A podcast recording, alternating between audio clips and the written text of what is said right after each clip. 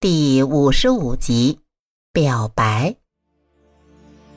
叶禅和耶律婉清两人一直溜达到傍晚。耶律婉清还有些意犹未尽，他本来还求叶禅再陪他玩两天，叶禅没答应，说是说话要算数，之前说好一天就一天，不能出尔反尔，他才依依不舍和叶禅告别。在叶禅转身要走的时候。耶律婉清用契丹语说了一句话，叶禅一怔，但他还是装作没听懂，转过身问道：“啊，你说什么？”耶律婉清笑笑说道：“ 没什么。”叶禅也笑笑，挥挥手走了。其实那句话叶禅听懂了，但他不能回应。耶律婉清用这种隐晦的方式表达，说明他还没准备好。他心里也很矛盾。他见过受伤的耶律婉清是那么楚楚可怜。记得当时耶律婉清看他的眼神，无助与渴望交织在一起，激起了他要保护他、救活他的欲望。现在见过伤愈后的耶律婉清是这么的漂亮、率真。在自己面前完全不像一个公主，两人就像早就相识的老朋友一样，在一起有一种很熟悉的感觉。说实话，耶律婉清是叶禅迄今为止第一个亲密接触过的女孩，毕竟照顾过好几天了，该看的不该看的他都看了，该摸的不该摸的他也没少摸。虽说是治病救人，但面对那种情景，总归会让人面红耳赤的。幸亏耶律婉清那时烧得迷迷糊糊，但愿他不知道那些治疗的细节。而他和墨渊虽说认识的时间很长，但二人可以说是发乎情，止乎礼，连手都没牵过。从某种意义上说，耶律婉清和他的关系比墨渊。还要亲近些，但叶禅是有理智的。耶律婉清再好，也是敌国的公主，这是一条无法逾越的鸿沟。他们两人中，无论谁想逾越这条鸿沟的结果，只有一个，那就是粉身碎骨。眼下最好的办法，就是把这种不切实际的感情扼杀在萌芽状态。可叶禅哪里知道，他心里是刚萌芽的爱情，而耶律婉清那里，爱情的藤蔓已经紧紧缠住了他的心。其实，按照耶律婉清的想法，他想直接跟叶禅说明白。可见了面之后，他又觉得不能操之过急，因为叶禅不是江湖游侠或者一般的大夫，他是有品阶的大宋官员，还有家人，甚至还定了亲。如果贸然说出来，结果难以预料。而且他这边也没有摆平，母后还等着他回去老老实实的结婚。他现在是左右为难，但他还是坚定自己的信念，他要嫁给爱情。虽然这条路很难走，还看不到希望，但他不想放弃，不想等到将来后悔。可他好不容易出来一趟，总不能什么也不说，什么也不做就回去。所以他在和叶禅分别的时候，用契丹语说了一句：“我喜欢你。”如果叶禅在乎他，应该会找人问这句话的意思，那就可以知道他的心意了。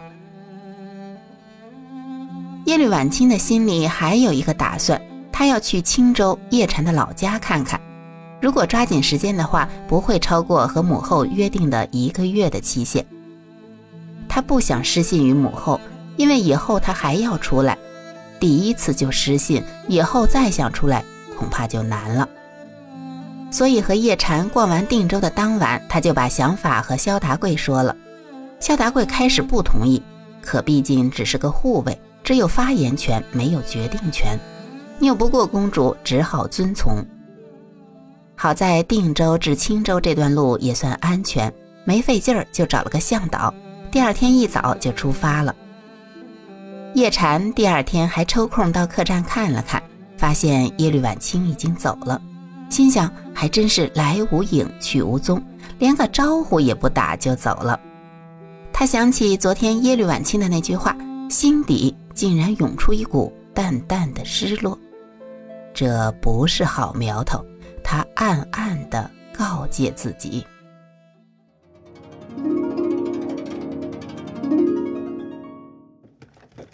话说耶律晚清他们几人在这几天是饥餐渴饮，小行露宿，终于到了青州城。这一路之上啊，耶律晚清算是见识了大宋的繁华和富庶，听到了走南闯北的向导说，这里还只是一般的地方，那江南才是大宋真正繁华和富庶之地。在那里到底有多繁华？耶律晚清他们就只能靠想象了。进了青州城，在叶禅提过的百业街附近，耶律晚清几人包下了一家不大的客栈。萧达贵问耶律晚清的打算，耶律晚清道：“先打听一下，看是否有人认识叶禅。”萧达贵就下去问店家是否知道一个叫叶禅的大夫。那店家说道：“客官，在这青州城，你随便找个人问都知道。你是来找他的吗？”萧达贵点点头。那店家继续说：“哎，那不巧了，他到定州去了。”萧达贵又问：“那你知道他家在哪里吗？”那店家答道。具体地址不太清楚，是城东那一块。你可以去百业街打听一下，有个王大祥茶铺，叶禅以前在他旁边开诊所。肖达贵抱拳行了个礼，只是不知老板你为何说青州城任何一个人都知道叶檀？那店家笑了笑，说道：“因为他是一个穷小子，和我们青州城里最有权势的沈家三小姐定了亲。”而且听说这个沈家三小姐还是国色天香的才女，你说她能不出名吗？肖达贵谢过了店家，回房中向耶律晚清汇报。耶律晚清听了，心里有一种酸溜溜的滋味看来这叶禅并没有撒谎，他真的有一个权势很大的岳父啊。